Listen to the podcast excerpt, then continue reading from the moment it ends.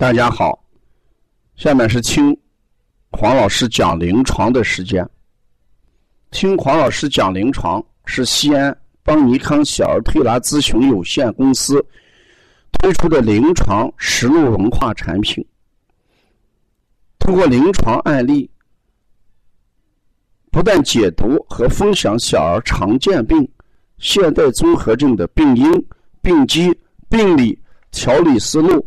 配穴、食疗指导和推拿效果，更重要的是通过与妈妈沟通，从妈妈育儿饮食习惯、家庭氛围、妈妈对待疾病的态度和选择治疗的方式、妈妈育儿的得与失等多方位剖析疾病的真相。这将对育儿妈妈和同行带来更多的思考，真正实现邦尼康不但用双手。创新小儿推拿技术，更要用智慧传播小儿推拿文化的企业愿景。今天我讲的临床是来源于邦尼康拯救呼吸全国巡讲活动五月二十八号第六站乌鲁木齐会场的呃一个案例。我们一个同行推拿师提到这么一个问题，说孩子缺钙，查出来是骨碱性，呃磷酸酶值偏高，他的水平是二百五十，呃每升，嗯优呃微克，呃那事实上这个情况我们在临床上也遇到了几例。我曾经在一三年的时候就遇到一个骨，呃，碱性磷酸酶达到了二百七十这么一个案例。这个孩子是我们西安的一个孩子，已经三岁多，不会走路，走不稳，胆小。那这与这有什么关系？我先给大家讲一下骨。碱性磷酸酶是什么？这个骨碱性磷酸酶是成骨细胞的表型标志物之一，它直接可以反映成骨细胞的活性和功能状况。因为这几年来，呃，由于这个小儿佝偻病，呃，这个早期诊断和这个临床鉴别。往往要参考嗯这么一个指标，所以它是目前评价小儿或者人体里面嗯骨矿化嗯这个有没有吸收障碍的一个重要指标。事实，这个骨碱性磷酸酶就是骨质当中分泌出来的一种酶。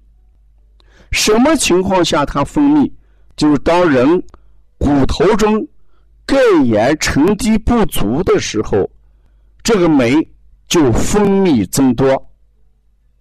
如果骨正的钙盐、骨出中骨头当中的钙盐充足的时候，就分泌减少或者不分泌。所以这个东西是用来检查，呃，有无钙吸收不足的情况。骨碱性磷酸酶的参考值应该在小于等于二百。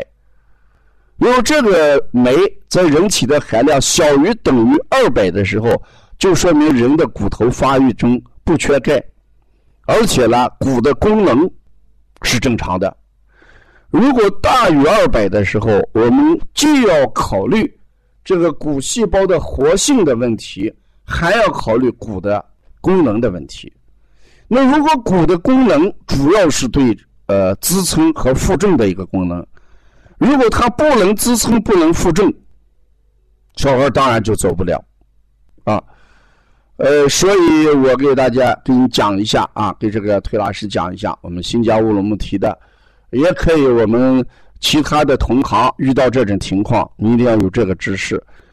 如果正常值在小于二百或者等于二百的时候，这个孩子没有什么问题，我们不再去考虑。如果在二百五十左右的时候，这就要开始预防了。如果你不预防的话，就会引起他骨头的功能障碍。如果到三百左右的话，那就要治疗了。你再不治疗，就会带来很多的麻烦。所以从这一点上来讲，呃，我们如果遇到这个碱性磷酸酶在二百五十左右，或者大于二百五十三百左右，一定要到医院去治疗，否则的话，给孩子会带来很大的麻烦啊。那这种检测，医院为什么要检测？有这么几种情况。第一种情况就是孩子缺缺钙。如果孩子缺钙的时候，我们往往就要考虑，呃，这个孩子呃是不是血钙缺，是不是骨钙也缺，就要查出来。另外一个孩子发育不好，孩子这个机体正增长，孩子发育缓慢。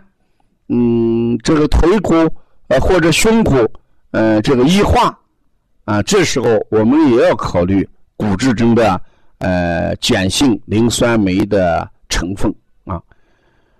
嗯，遇到这种案例，我们同行一定要提醒家长到医院要通过正规治疗。嗯，推拿只是一个方面，更重要的还是要给怎么样？哎。让他体内的碱性磷酸酶达到正常值，这是很重要的一点啊。